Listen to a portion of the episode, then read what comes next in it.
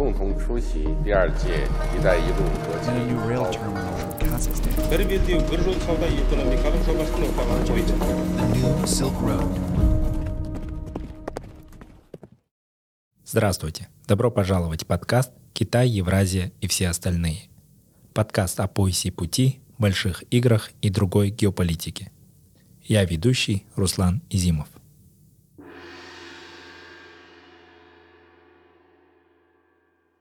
Какие итоги года можно подвести для Туркменистана?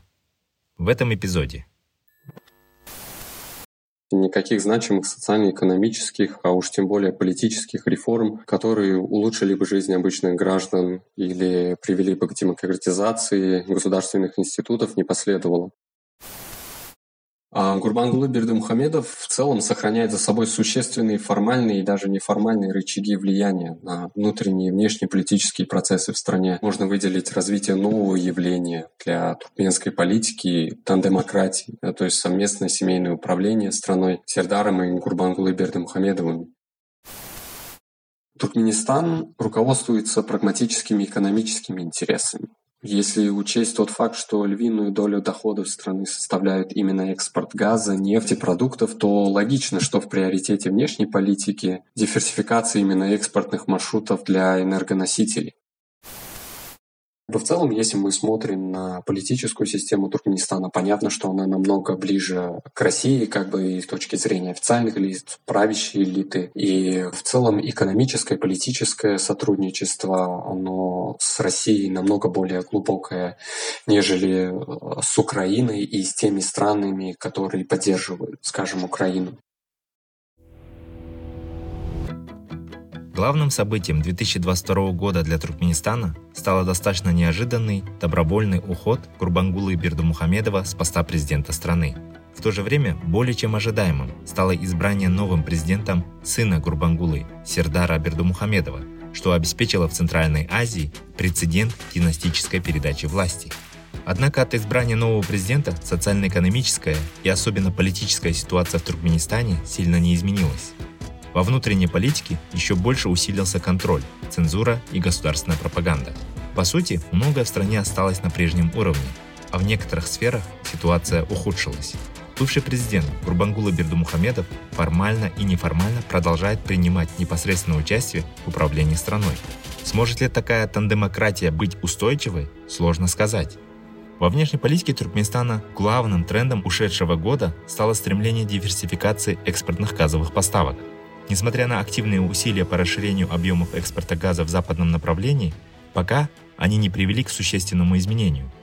Россия удерживает Туркменистан в своей газовой орбите, увеличивая закупки газа, которые шли почти эксклюзивно в Китай. А по итогам визита Сердара Бердумухамедова в Китай в январе 2022 года стороны договорились увеличить объемы и достроить четвертую ветку газопровода Туркменистан-Китай. Нейтральный статус Туркменистана во внешней политике на самом деле маскирует растущую зависимость страны от Москвы и Пекина и мешает Ашхабаду развивать другие полюсы, не только с Западом, но и со странами Центральной Азии. При этом внутри страны сохраняется жестко централизованный авторитарный режим и политическое устройство. О нюансах туркменской политики в ушедшем году рассказывает независимый исследователь из Туркменистана Рустам Мухамедов –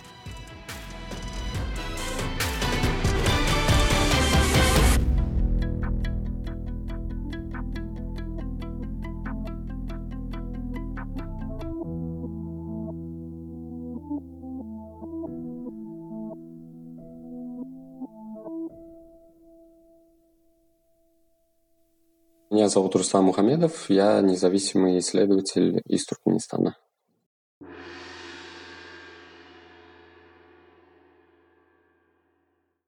Почти год назад, в марте 2022 года, Сердар Пердумухамедов был избран президентом Туркменистана. Это был прецедент, когда в Центральной Азии власть фактически перешла от отца к сыну. В связи с приходом Сердара были как определенные ожидания, так и некий скепсис. Как вы можете оценить прошедший год с момента избрания нового президента? Что изменилось в политике Туркменистана? Да, действительно, внеочередные президентские выборы, которые привели к фактической династической передаче власти от отца к сыну, стали самым важным политическим событием прошлого года в Туркменистане, ну и даже, пожалуй, последних нескольких а, лет. У всех независимых наблюдателей, обозревателей, конечно, не было сомнений в том, что именно Сердар выиграет эти выборы. А, у некоторых из них а, были определенные надежды на то, что произойдут положительные сдвиги, если не во всех сферах, то хотя бы в наиболее проблематичных, в которых ситуация особенно усугубилась не только под влиянием острого социального экономического кризиса, который страна переживала последние 5-6 лет, но и в связи с распространением пандемии коронавируса. В целом же можно с уверенностью сказать, что эти ожидания, к сожалению, не материализовались. Никаких значимых социально-экономических, а уж тем более политических реформ, которые улучшили бы жизнь обычных граждан или привели бы к демократизации государственных институтов, не последовало. Можно отметить только отдельные точечные решения, которые с большой натяжкой можно назвать положительными сдвигами, и то, если рассматривать их исключительно с учетом того тяжелого положения, в котором страна жила последние несколько лет. Ну, в качестве примеров можно, к примеру, сказать о том, что в целом стабилизировался курс Моната на черном рынке, хотя он по-прежнему остается довольно высоким, превышающим официальный курс примерно в пять раз. Относительно стабилизировались цены на основные или так называемые базовые продукты, в целом улучшилась их доступность, э, снизился дефицит, их нехватка, о чем в прошлые годы много говорили независимые СМИ. А, возобновились международные авиарейсы по отдельным направлениям, хотя цены на билеты по-прежнему остаются достаточно высокими для большинства населения. Если говорить о внешней политике, то в определенной степени со знаком плюс можно занести активизацию попыток по углублению сотрудничества, в первую очередь со странами Центральноазиатского региона, попыток диверсификации экспортных маршрутов для туркменских энергоносителей и попытки продвижения Туркменистана как важного транспортного транзитного коридора по направлениям восток-запад и север-юг. Намного больше событий и процессов было, конечно же, со знаком минус, то есть э, негласные запреты в отношении женщин, в частности, запрет на пользование отдельными косметическими услугами, закрытие салонов красоты, которые также сопровождались так называемыми беседами с женской частью коллективов бюджетных организаций на тему нравственности, традиционных э, ценностей, и даже были публикации в государственных СМИ на эти темы. А при этом независимые СМИ отмечали то, что применение этих негласных правил оно было выборочным. К концу года все равно рвение, скажем так, государственных органов оно заметно поутихло. И как бы все вернулось на круги своя, но важно отметить, что Туркменистан по-прежнему остается страной с глубоко устоявшимися патриархальными социально-культурными нормами. Также заметно усилились и участились ограничения доступа и блокировки интернета. Если раньше в основном ограничивался доступ к так называемым неугодным сайтам, где могла публиковаться критика политического режима страны, то теперь власти стали блокировать целые подсети. Еще более тревожным событием стала новость о том, что создается национальная автономная цифровая сеть, что фактически подразумевает изоляцию туркменского сегмента интернета от глобальной сети особенно если учитывать э, эти процессы в контексте углубляющегося сотрудничества с Россией в информационной безопасности. Еще одним важным событием со знаком минус можно отметить э, введение Турции визового режима с Туркменистаном, причем это было сделано по настоятельным просьбам именно туркменского руководства, что должно существенно облегчить в кавычках задачу туркменских силовых ведомств по контролю за гражданами. А, то есть по контролю за потоком трудовой и другой а, эмиграции, а также что в том числе как бы повлияет таким образом и на протестную активность за рубежом, особенно в той самой как раз-таки Турции. Ну и самое главное, наверное, со, со знаком минус – это стабильность, даже правильнее сказать, сохранение, усиление нынешнего гиперцентрализованного авторитарного режима с жестким политическим управлением – это в первую очередь выражается тем, что Сердар руководствуется тем же стилем и принципами персоналистского управления, что и бывший президент, его отец, занимается микроменеджментом всех процессов, сохраняется также преемственность и в том, как он проводит кадровую политику. В этой связи важно отметить, что это скорее является результатом именно прямого воздействия отца, в связи с чем можно выделить развитие нового явления для туркменской политики – тандемократии, то есть совместное семейное управление страной Сердаром и Гурбангулой Бердымухамедовым, которое отражается и в государственной пропаганде, и в целом сообщениях СМИ, как я уже отмечал, в кадровой политике, проведении внешнеполитического курса и во многих других значительных и даже незначительных аспектах. А каким остается статус самого Гурбангулы Бердымухамедова? Мы вот видим, что периодически он по-прежнему участвует на встречах на высшем уровне с лидерами других государств. Вот как вы только что заметили, он, в принципе, также участвует да, в госуправлении. Вот на каком статусе он остается? Можно ли считать, что Сердар полностью получил власть или все же он пока исполнитель, а организатором все же остается его отец? Скорее, да, он на данный момент такая номинальная фигура, больше даже церемониальная в какой-то степени, возможно, и он скорее больше исполнитель. А Гурбангулы Бердымухамедов в целом сохраняет за собой существенные формальные и даже неформальные рычаги влияния на внутренние и внешние политические процессы в стране, которые, как мы уже отмечали, не ограничиваются встречами на высшем уровне с лидерами других стран. Если говорить формально, он является вторым по значимости человеком в политической системе в должности председателя Халк Маслахаты, это Верхняя палата парламента. Именно он по Конституции должен принять на себя обязанности президента в случае недееспособности первого. На практике спектр деятельности э, Гурбангулы Бердымухамедова выходит далеко за пределы его зоны ответственности, определенными Конституцией. Примеру, в течение года он не раз проводил заседания с участием вице-премьеров, министров, руководителей других ведомств, критиковал их за работу, раздавал указания, что в принципе не входит в его обязанности и даже нарушает принцип разделения властей. Он также инспектировал строительство различных объектов. Это как раз-таки мы можем свести к элементам микроменеджмента или несущественными, да, скажем, такими аспектами. Проводил встречи с руководителями зарубежных компаний, политическими лидерами на высшем уровне. В том числе он представлял э, страну во время зарубежных визитов в Японию, в Корею. Он также представлял Туркменистан на саммите лидеров, что очень важно и интересно, организации тюркских государств в Самарканде в ноябре. И раньше на саммите России «Исламский мир» в Казани в мае, где он также встречался с представителями а, бизнес-структур из Республики Татарстан. Все это, безусловно, указывает на то, что именно он по-прежнему определяет основные контуры, векторы, принципы внешнеполитического курса страны, степень, приоритеты сотрудничества Туркменистана с основными партнерами – в государственных СМИ вся эта деятельность преподносится как а, парламентская дипломатия и как элемент межпарламентского взаимодействия с другими странами. В целом же Гурбангулы показывает, что именно он выполняет роль первой скрипки, если так можно сказать, в этом тандеме, и по-прежнему всецело вовлечен во все политические процессы, контролирует их разработку, контролирует процесс принятия решений, а также реализацию основных стратегических программ в абсолютно всех сферах. И это в том числе как бы а, посылает сигнал для внутренних и внешних акторов, которые, возможно, хотели бы воспользоваться именно тем, что Сердар Бердымухамедов такой более молодой, не имеющий определенного опыта, и как-то влиять на все эти процессы.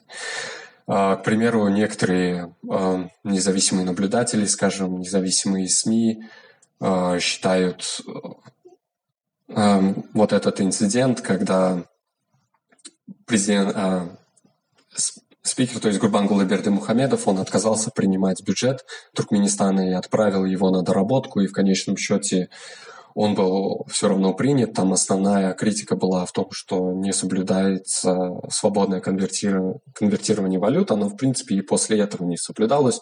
По-прежнему есть разные курсы, официальный и рыночный курс, так называемый черный, черный рынок. Но независимые наблюдатели считают, что это как раз-таки был один, одним из таких проявлений, где он показал, что он по-прежнему влияет на процесс принятия решений на формальном и на неформальном уровне. Также я могу в двух словах сказать и отметить усиление его культа личности в ушедшем году. В государственных СМИ он теперь носит официальный титул Героя Аркадага, причем государственные СМИ освещают его деятельность в не меньшей степени, что и президента. В конце декабря также было принято решение официально назвать новую столицу Ахалского вилаята э, в честь этого титула, титула Аркадаг. Строительство этого административного центра до сих пор еще не завершилось, но уже обошлось государственной казне в полтора миллиарда долларов. И при этом город будет э, строиться дальше, так как завершилась только первая фаза строительства. Помимо того, что город будет назван в честь титула Гурбангулы Мухамедова, также в городе появится а, оздоровительно-реабилитационный центр, который будет назван в честь Курбангулы Берды Мухамедова, а в Центральном парке будет установлен монумент э, Аркадага. То есть, как мы видим, и на неформальном, и на формальном уровне он по-прежнему сохраняет очень серьезные рычаги влияния на все основные процессы в Туркменистане. Спасибо. Давайте поговорим теперь о внешних векторах политики Туркменистана. Вот де юре Туркменистан по-прежнему придерживается статуса нейтральности. Такой статус среди других стран Центральной Азии, которые балансируют на грани многовекторности, возможно гибче. Но в то же время мы наблюдали, как в прежние годы Туркменистан делал какие-то резкие крены в своей политике, особенно в 2009 году с Россией, но в целом у больших держав а, нет схватки за Туркменистан. Вот в этом контексте какие полюсы важны для Туркменистана и почему? Давайте попробуем вкратце обозначить основные векторы внешней политики. Россия, Китай, Центральная Азия, Турция, Иран. Расскажите, пожалуйста. А, ну, начну, наверное, по поводу самого статуса нейтралитета и то, насколько он гибкий. Да? А, на мой взгляд, в целом можно отметить, что статус нейтралитета Туркменистана по своему замыслу он гибче в целом политики многовекторности опять-таки, на мой взгляд, да, который практикуют другие страны региона. То есть он не случайно даже на конституционном уровне указывается, что нейтралитет составляет именно основу внутренней и внешней политики страны. Гибкость этого статуса по замыслу заключается не только в проведении как бы взвешенной внешней политики, основанной на равноудаленности от внешних геополитических игроков, но и в том, что он позволяет правящей элите, руководству выборочно подходить к вопросу об участии или взаимодействие с различными межгосударственными объединениями, союзами, организациями и другими интеграционными процессами. То есть как бы гибкость заключается и в концептуализации самого статуса нейтралитета, каким содержанием его наполняет правящая элита в зависимости от изменяющихся внешних и внутренних условий или факторов. К примеру, и Сапармурат Туркменбаши, Ниязов, да, первый президент страны, он проводил более изоляционную политику. И в связи с чем э, был понижен статус Туркменистана до наблюдателя в структурах СНГ, и при этом использовался как раз-таки этот статус нейтралитета. В эти же самые годы Туркменистан фактически э, игнорировал и очень плохо взаимодействовал с такими организациями, как ОБСЕ.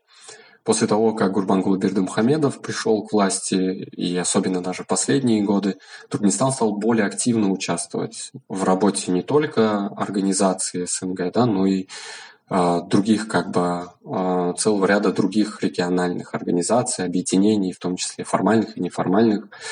Да, по-прежнему Туркменистан сохраняет за собой статус как бы наблюдателя во многих из них и формально дистанцируется но при этом тогда, когда это отвечает политическим, экономическим интересам правящей элиты, заметно все равно наращивание взаимодействия в этом направлении, по крайней мере, если судить на уровне риторики, участия в различных саммитах и других формальных и неформальных встречах, где также как бы высказывается со стороны Туркменистана интерес к более глубокому сотрудничеству и взаимодействию, как в двухстороннем, так и многостороннем формате.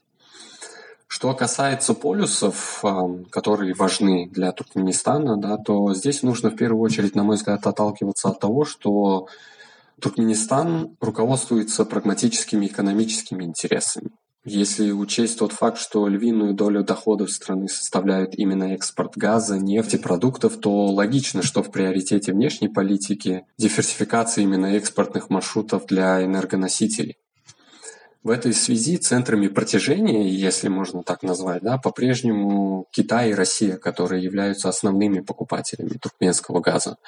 И этот тренд, на мой взгляд, он будет сохраняться и дальше – а, потому что объемы поставляемых а, а, Туркменистаном энергоносителей, скажем, на региональном уровне, либо по другим направлениям, он все равно заметно ниже. То есть он в разы, в десятки разов ниже если мы сравниваем с Китаем. Причем здесь важно отметить то, что эти страны, они не только покупают, как бы, но и участвуют в том числе в разработке, техническом оснащении целого ряда проектов в нефтегазодобыче. Также в последние годы мы видим, что активизируется сотрудничество и с Россией, и с Китаем по другим направлениям, особенно в сфере безопасности. Можно здесь и вспомнить э, историю э, визита э,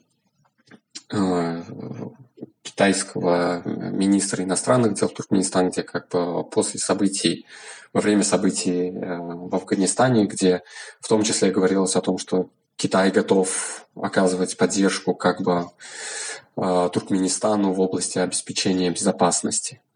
И даже сейчас, несмотря на усиливающуюся международную изоляцию России, да, Туркменистан также активизирует с ней отношения, что приводит к подписанию стратегических документов не только в экономике, но и в других сферах.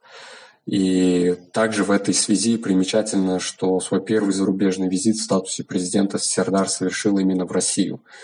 А за последний год, вот за 2022, если не ошибаюсь, в целом было более пяти встреч на уровне вот Сердара и Курбангулы Бердымухамедов на уровне прям высших э, лиц стран по обмену мнениями и по, по обмену мнениями о наращивании дальнейшего стратегического партнерства. А, в этой же связи можно сюда добавить и Иран. Стратегическое партнерство с Ираном также выстраивается по принципу диверсификации экспортных маршрутов да, через э, Иран с помощью своповых поставок. Туркменистан, к примеру, поставляет газ в Азербайджан. И сейчас это, конечно, очень э, скромные объемы, но это явно делается заделом на увеличение мощностей в будущем. Также с Ираном поддерживаются и двусторонние контакты по экспорту Эм, электричество в Иран, а также по наращиванию объемов э, экспорта природного газа в эту страну. Эм, также процесс взаимодействия со странами Центральной Азии стал очень активным, э, особенно в уходящем, э, в ушедшем году, в 2022 году, что лично меня не может не радовать, как бы усиление взаимодействие на региональном уровне должно быть как бы в приоритете для Туркменистана, но, к сожалению, пока оно только ограничивается именно экономической сферой. Туркменистан по-прежнему имеет визовый режим э, в целом, как бы, да, с остальными странами Центральноазиатского региона, мало взаимодействия на э, в других сферах, помимо экономической. На данном этапе можно сказать, несмотря на то, что а, взаимодействие и сотрудничество со странами региона активизировалось, оно по-прежнему остается достаточно скромным. Да? То есть если мы говорим, к примеру, о товарообороте с Узбекистаном, то э, была статистика со стороны Узбекистана, если не ошибаюсь, в октябре о том, что товарооборот составлял примерно 902 а, миллиона, да, и то есть, когда даже с Казахстаном были встречи по расширению торгово-экономического взаимодействия, в различных сферах, в том числе в энергетике, транспорте, логистике, промышленности, сельского хозяйства, страны как бы обез... обязулись то, что будут э, наращивать объемы взаимной торговли и доведут его до уровня одного миллиарда и даже выше. То есть по-прежнему, как мы говорим, это достаточно скромные объемы, но в целом вот этот тренд, я считаю его позитивным то, что наращивается э, именно региональное сотрудничество. Спасибо большое. Я хотел бы чуть подробнее поговорить про экспортные маршруты экспорта газа из Туркменистана. На фоне текущего энергетического кризиса Туркменистан занимает очень важную роль. Особенно на фоне войны в Украине и ухода Европы от российского газа, была разработана так называемая дорожная карта экспорта туркменского газа через Азербайджан в Европу. В то же время есть э, как технические проблемы экспорта туркменского газа в ЕС, это вот отсутствие газопровода, так и геополитические.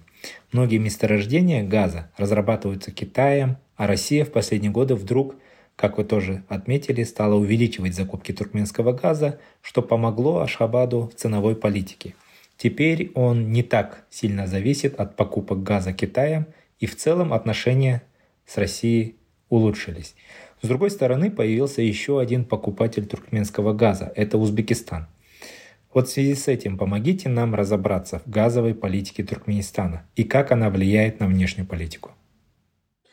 А, ну, как я уже отмечал, то есть мы видим то, что газовая политика, она играет основную очень важную роль в формировании именно внешней политики, на ориентацию внешней политики страны.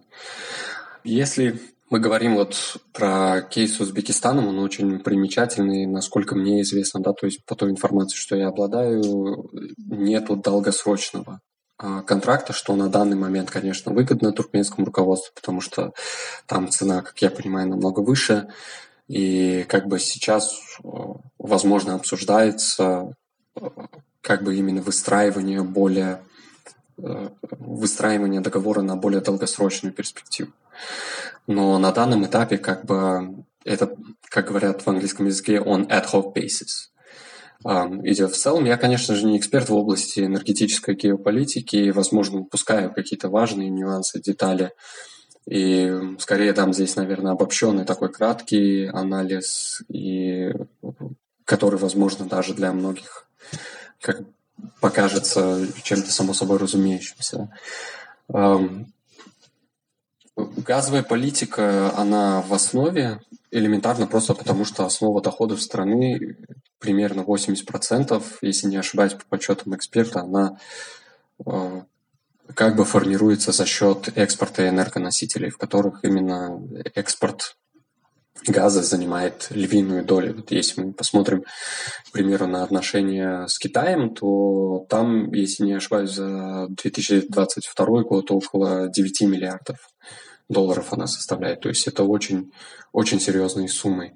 В остальном же туркменской экономике просто нечего предложить. Как бы за исключением, возможно, небольшого экспорта электричества, какой-то сельхозпродукции. В целом туркменская экономика слабо диверсифицирована и слабо интегрирована не только в мировую экономику, но даже на региональном уровне. Если говорить по экспортным маршрутам, то Здесь в приоритете это, конечно, сотрудничество с Китаем и с Россией, с которой уже есть соответствующая инфраструктура, есть э, долгосрочные планы сотрудничества, и в некотором смысле, возможно, есть моменты и аспекты, которые не устраивают Туркменистан. К примеру, еще в прошлом, в прошлом году и до этого, как бы, когда Курбангул Бердмухамедов, еще будучи президентом, встречался э, и общался с Цзиньпинем, в том числе как бы с его уст э, были, были слышны такие инсинуации о том, что Туркменистан не совсем доволен именно ценообразованием и как бы надеялся на то, что с вводом четвертой ветки газопровода, возможно, как бы поменяется вот этот механизм формирования цены, как он говорит, на более справедливый, который будет учитывать меняющиеся а, конъюнктуры на, мировых рынках. Да, то есть э, активизация, э, точно так же активизация э, взаимосотрудничества с Россией. Многие российские компании, они в том числе, как вы уже упоминали, ведут разработки, также участвуют а, во многих нефтегазовых проектах а, непосредственно в самом Туркменистане. Очень важно будет посмотреть о том, как сейчас будет развиваться динамика этих отношений с учетом усиливающегося санкционного давления на Россию и том, как отдельные компании, которые попали в санкционные списки, как Туркменистан будет с ними взаимодействовать. А, к примеру, компания «Лукойл» а, выражала заинтересованность и даже были определенные договоренности, если не ошибаюсь, с Туркменистаном по разработке совместного месторождения Туркменистана и Азербайджана то есть и были и другие а, российские компании, которые также хотели войти и расширить э, как бы свое присутствие на туркменском рынке или именно на нефтегазовом рынке. Что касается западного направления, э, здесь, мне кажется, больше всего упирается, конечно, в геополитику, и здесь немаловажный фактор Турции, в том числе, как бы Турция сейчас на фоне нынешних событий вокруг Украины старается также позиционировать себя как такой газовый хаб. А, при этом а, получается то, что Туркменистан на протяжении уже нескольких лет не хочет вступать, скажем, в организацию тюркоязычных государств, и сейчас появляется еще одна возможность по влиянию на Туркменистан с тем, чтобы как бы он стал членом этой организации. Эм, это уже происходило во время трехстороннего саммита эм, между Туркменистаном, Азербайджаном и Турцией, где в том числе Реджеп Тайп Эрдоган говорил о том, что это было бы во благо для Туркменистана, как бы и было дополнительным э, стимулом для активизации сотрудничества, если бы Туркменистан присоединился к этой организации, пока же Туркменистан является наблюдателем. То есть в прежние годы, к примеру, Турция использовала вот этот элемент наличия туркменских активистов в стране как один из способов влияния на процесс принятия решения. А, в Туркменистане как бы склонение его а, в свою орбиту, и в конечном счете это привело к тому, что Туркменистан стал наблюдателем этой организации. Теперь же появляется как бы еще один инструмент. Но здесь, мне кажется, очень много различных проблем и различных факторов, которые влияют на это. И это, конечно, вопрос не завтрашнего и даже не послезавтрашнего дня. Это в целом как бы вопрос на э, перспективу, на том, насколько Туркменистан будет способен, хватит ли у него инфраструктурных возможностей по увеличению э, поставок своего газа именно в западном направлении. Э, если же мы говорим еще об одном проекте, который на протяжении уже очень многих лет все никак не реализуется, ТАПИ, то как бы газопровод Туркменистан, а, Афганистан, Пакистан, Индия. Здесь также очень много рисков и ситуация очень непонятная. А, в прошлом году была различная информация о том, что со стороны России был интерес поддерживать этот проект, а, потому что и со стороны Индии высказывались определенные сомнения в целесообразности этого проекта, и экономической, и с точки зрения безопасности, в том числе, если не ошибаюсь, и Азиатский банк развития также отказался от финансирования этого проекта, и Россия как бы готова была включиться. Но сейчас с учетом нынешних геополитических и геоэкономических реалий также непонятно о том, как будет а, развиваться ситуация в этом направлении. Турция лоббирует скорейшее вступление Туркменистана в Организацию тюркских государств. Но Туркменистан отказывается, как вы уже отметили. Как вы думаете, можно ли в ближайшее время все-таки ожидать, что Ашхабад вступит в эту организацию? Или это вариант, который наиболее неприемлем для Туркменистана? А он не то чтобы неприемлем, но на данном этапе, мне кажется, он просто не выгоден. То есть, а, как бы здесь нужно учитывать, а, на мой взгляд, да, опять-таки, мое субъективное мнение, то, что всегда при взаимодействии с различными такими организациями Туркменистан руководствовался своими прагматическими интересами. К примеру, последние годы Туркменистан начал как бы выстраивать диалог, в том числе присутствовал на саммитах э, организации э, Евразийского экономического сотрудничества да, и других э, схожих как бы объединений. При этом всегда говорил о том, что он заинтересован в наращивании сотрудничества с этими организациями напрямую, то есть не отдельно с членами, а именно самими организациями, в том числе использовал эти саммиты как площадку и платформу для рекламы себя именно как очень важного транспортного, логистического, транспортного, транзитного э, коридора. И, но при этом всегда дистанцировался о том, что это не входит в приоритеты как внешней политики страны, входить в подобные объединения. которые тем или иным а, способом да, будут давать какие-то механизмы по влиянию на внутренние процессы страны, либо же на внешние процессы, на внешнеполитическую деятельность страны. Спасибо. Очень мало еще данных про отношение Туркменистана к войне в Украине. Какую позицию занимают официальные власти? И, что еще важнее, как общество воспринимает эти события?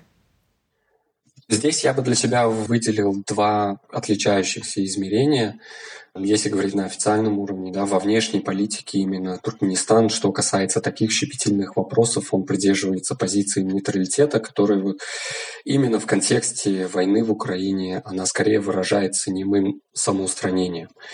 Но вот э, если отдельные страны Центральной Азии да, придерживаются позиции молчаливого несогласия или молчаливого порицания действий России, то Туркменистан в этом плане немного отличается. Да? Но об этом мы можем судить только по различным косвенным действиям. Да? Скажем, в первую очередь это самоустранение во время голосования по резолюциям в Генассамблее ООН, которые либо осуждали действия России, либо выражали поддержку Украине. А во время поздравления Зеленского с Днем независимости Сердар Бердымухамедов, он не упоминал о войне и в целом как бы не содержала каких-либо упоминаний о или пожеланий мира.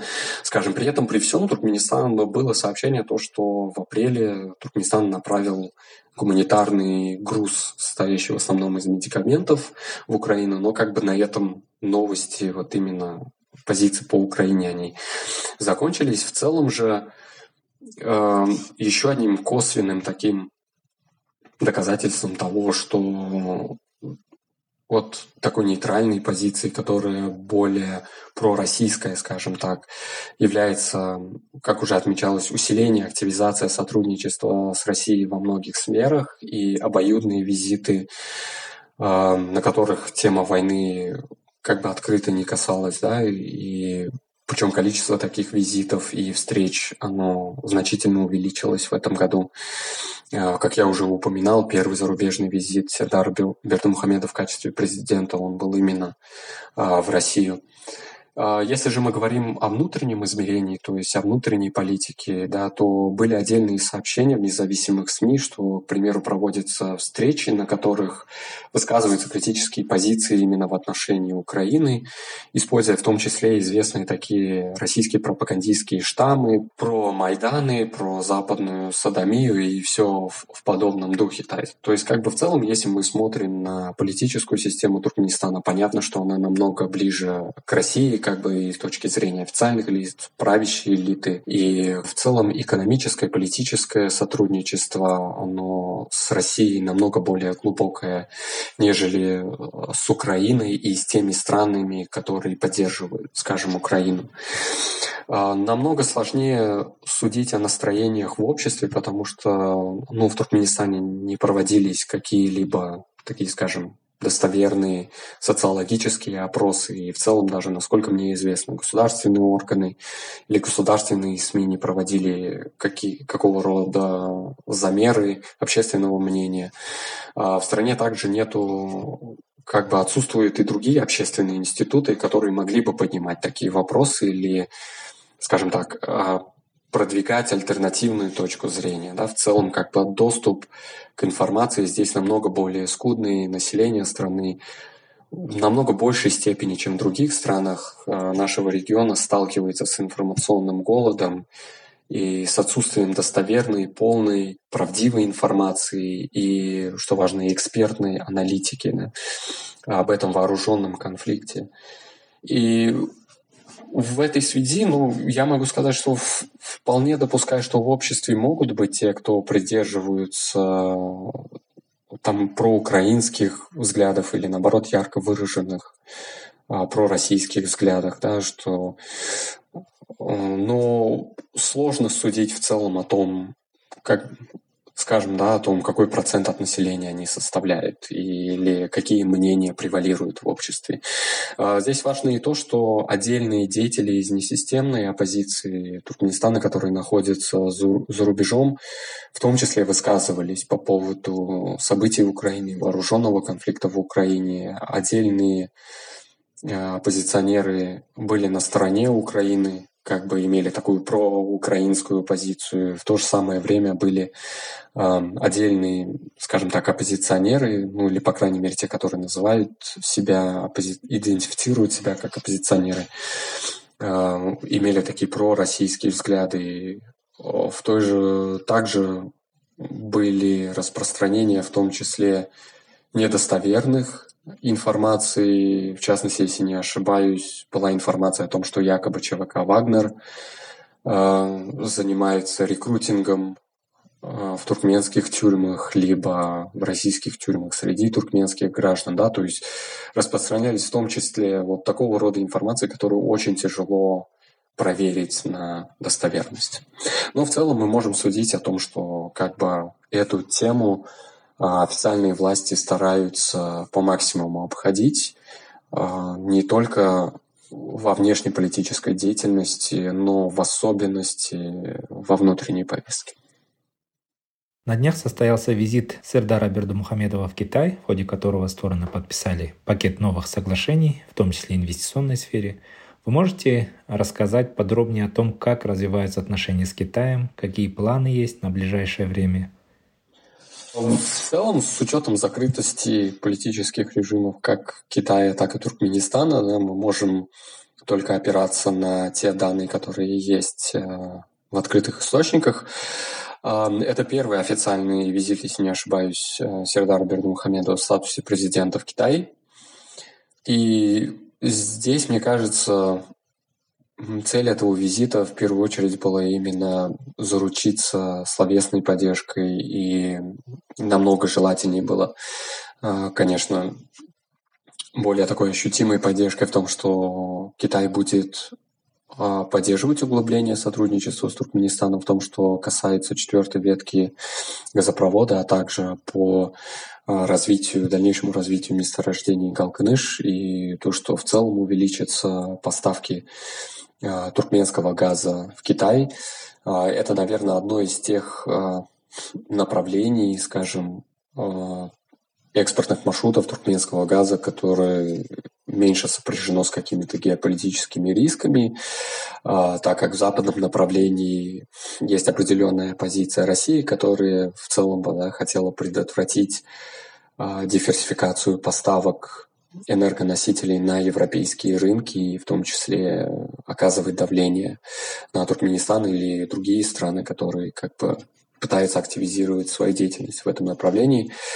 А здесь как бы в целом мы видим, что такого противодействия нет со стороны каких-то сторонних игроков. Но здесь есть другие вопросы о том, насколько Китай а, как бы будет готов да, к тому, чтобы э, увеличивать именно импорт туркменского газа. Э, и также как в вопросе, как будет складываться ценообразование на вот эти новые, новые поставки, новые мощности. Для Туркменистана Китай это, безусловно, оставался, остается и в ближайшей перспективе будет оставаться самым важным экономическим и стратегическим партнером. А, если смотреть на официальные цифры, то за 2022 год экспорт продукции из Туркменистана в, в Китай составил более 9 миллиардов. А, при этом большую часть из этого, как мы понимаем, это именно экспорт природного газа. И ни, ни с кем из других стран у Туркменистана нету такого же уровня экономического сотрудничества. А, и на данном этапе, несмотря на то, что это в том числе ведет а, скажем так, экономической зависимости, экономической уязвимости э, страны, то есть зависимость от китайского рынка как основного э, рынка экспорта, э, у Туркменистана на данном этапе, конечно же, нету альтернатив.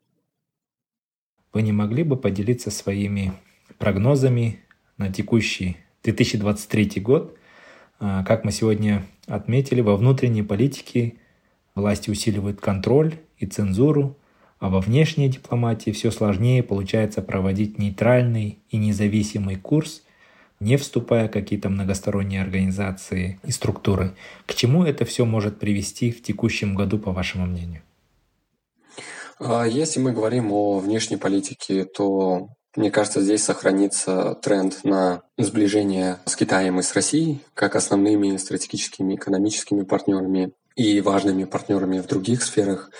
А, к примеру, во время недавнего визита в Россию Гурбангулы Бердымухамедов в том числе говорил о том, что в Ашхабаде начнется строительство Российско-Туркменского университета и также строительство Российского драматического театра, ну, как бы новые издания, да, то есть мы видим, что и в том числе в какой-то степени и в гуманитарной сфере происходит взаимодействие, но это больше делается как бы для углубления именно экономических связей. Но при этом, при всем, даже при том, что мы говорим, что Туркменистан будет тяготеть в своей внешней политике Китаю, России, очень интересно будет посмотреть, насколько на динамику этих отношений будут будет влиять именно усиление санкционного давления на Россию и как в целом будут развиваться события в Украине и вокруг Украины, да, и а, в целом а, как бы в обширном нашем регионе. Также, скорее всего, ну, по крайней мере, очень бы хотелось, что будет продолжена вот эта позитивная динамика по углублению регионального сотрудничества. А, в конце прошлого года, в целом в прошлом году состоялось сразу несколько встреч на самом высоком уровне между Туркменистаном и Казахстаном, Узбекистаном, Э, Кыргызстаном, Таджикистаном, как бы, и хотелось бы, конечно, чтобы эта позитивная динамика, а, она сохранялась, которая углубляла бы э, экономические связи а, внутри региона, что в том числе может как бы улучшить и экономическое портфолио Туркменистана да, в целом. Как бы помимо экспорта энергоносителей, возможно предложить еще что-то помимо этого, как бы для, для других стран региона. Вот, если мы говорим в целом о внутренней политике страны, то здесь вы, конечно, правы, то, что власти будут продолжать усиливать контроль и цензуру. А, в этой связи мне особенно интересно о том, какое дальнейшее развитие получит а, система центрального автономного интернета, потому что, а, как мы видим уже сейчас, о чем я уже упоминал, как бы в стране есть информационный голод, что очень серьезно сказывается да, на том, как формируется общественное мнение, а, в том числе о, о регионе и о России и о других странах. И если власти действительно пойдут, ну, они пойдут по этому пути и будет э, эта сеть реализовываться, то это же, конечно, будет приведет к очень серьезным негативным последствиям. В том плане, что это еще больше отрежет э, граждан страны от э, какой-либо достоверной, правдивой или даже элементарно альтернативной информации, помимо той, которую предоставляют государственные СМИ. В целом, что касается социально-экономической политики, возможно, сохранится а, тренд прошлого года в том плане, что также будут приниматься отдельные точечные положительные, э, точечные решения, которые могут привести к каким-то маленьким положительным сдвигам.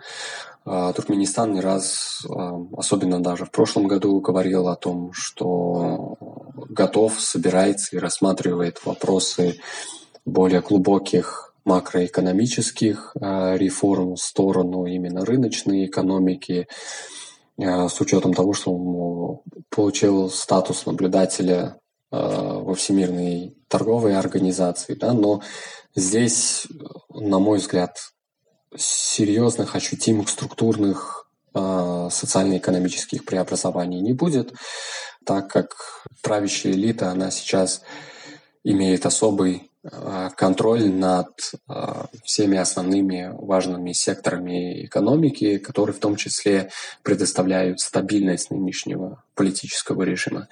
И это в том числе сохранится. Большое спасибо за эксклюзивное экспертное мнение и прогнозные оценки. С нами был независимый эксперт из Туркменистана Рустам Мухамедов.